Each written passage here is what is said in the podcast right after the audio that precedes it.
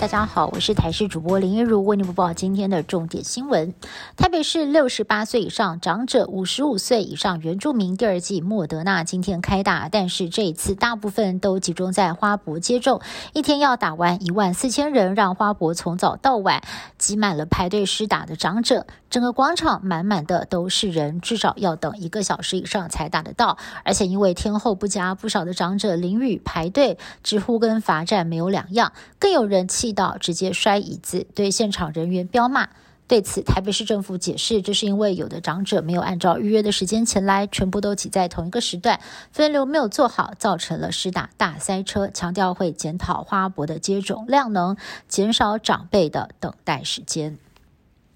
另外是第十二轮疫苗将由 B N T A Z 还有莫德纳齐登场，三大品牌的疫苗加起来呢，将近四百万剂，可以说呢是一个施打上的大工程。这波的意愿登记是在今天中午十二点钟截止，并且规划下周开始分流预约施打。B N T 疫苗将会开放全年龄接种，而另外呢，指挥中心规划第十二轮的疫苗规划分流也出炉。陈时中以两张图来表示。第十二轮 B N T A Z 跟莫德纳疫苗将会分两阶段来施打，采预约分流方式施打时程。第一阶段是在十月二十二号到十月二十七号，而第二阶段则是从十月二十八号到十月三十一号。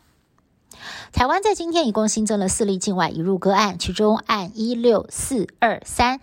本国籍五十多岁的女性，今年七月份曾经在印尼确诊，但是九月十七号返台之后，一直到隔离期满前的三次裁剪都是阴性。但是十月十二号，因为工作需要自费裁剪的时候，却由阴转阳，CT 值三十二，指挥中心把它定调为境外移入个案，但是受到了一界质疑。而根据疫调显示，这名女子曾经在双十连假从台中北上，分别到过台博馆、古生物馆，还有台北东区明耀百货这些地点，在今天都紧急的停业消毒。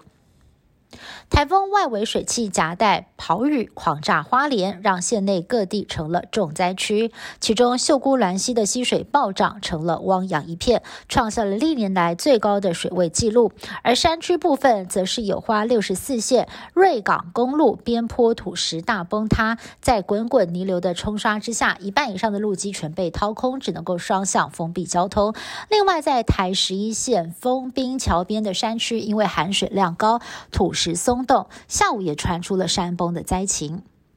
美国 FDA 在十四、十五号两天将针对莫德纳跟交生疫苗召开外部专家会议，讨论是否要开放投入加强针的施打。但是就在开会前，FDA 的官员在一份文件当中提到，受试者在注射莫德纳加强针之后，体内抗体的增加幅度不大。未达标准，但是推测不是因为疫苗不佳，而是因为前两剂的疫苗效力已经非常足够了，因此加打第三针意义不大。不过专家小组的建议只有参考价值，并没有强制力。究竟会不会开放，还要等 FDA 进一步的演绎。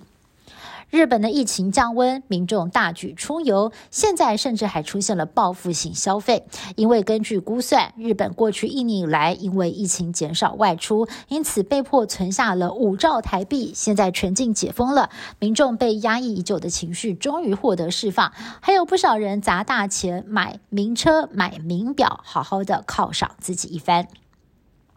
第二十六届联合国气候大会月底即将在苏格兰。格拉斯哥登场。美国知名气候暖化研究机构也公布了最新的报告，预测全球相较于工业革命前升温摄氏三度的话，会变成什么样子？其中有多达五十个沿海城市，总计高达五亿的人口居住的地方都会泡在海水里，而当中也模拟了台北市龙山寺会淹半个建筑物这么高。预测最坏的情况，升温三度，最快二零六零年就会发生。呼吁各国领袖。减低碳排放，必须要更有决心。以上新闻是由台视新闻部制作，感谢您的收听。更多新闻内容，请您持续锁定台视各界新闻以及台视新闻 YouTube 频道。